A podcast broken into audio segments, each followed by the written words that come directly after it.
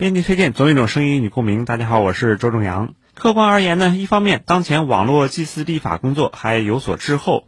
尽管现行的殡葬管理条例经历了2012年的修缮，但是仍然聚焦传统殡葬行业。虽然鼓励开展网络祭扫等追思活动，但是缺乏具体的可操作的规范。另一方面呢，在利益的驱动下，网络祭祀平台普遍采用粗放的经营管理模式。出于吸引用户的考虑。平台大多啊降低了注册的门槛，也不需要什么真实的身份信息，简单输入手机号之后呢，就能够随意为任何人创建网上纪念堂。那为了最大程度的获取流量呢，一些平台更是对设置名人纪念馆不加限制，一些名人烈士成为了引流的招牌。所以说，网络祭祀是好经，但是却给念歪了。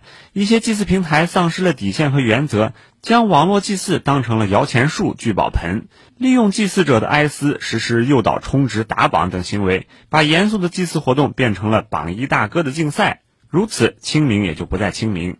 网络不是法外之地，网络祭祀更不是大发横财之机。让网络祭祀平台规范而有序的运行，一方面呢，监管部门既要鼓励开展网络祭扫等追思行为，也要建立具体可操作的规范，对违法违规行为实施动态的巡查，为行业发展和相关行为划清红线底线。另一方面呢，不妨探索建立公益性的网络祭祀平台，树立行业标杆。清明文化的内涵是慎终追远，哀思无法物化，真正的怀念应该在内心，不在香火。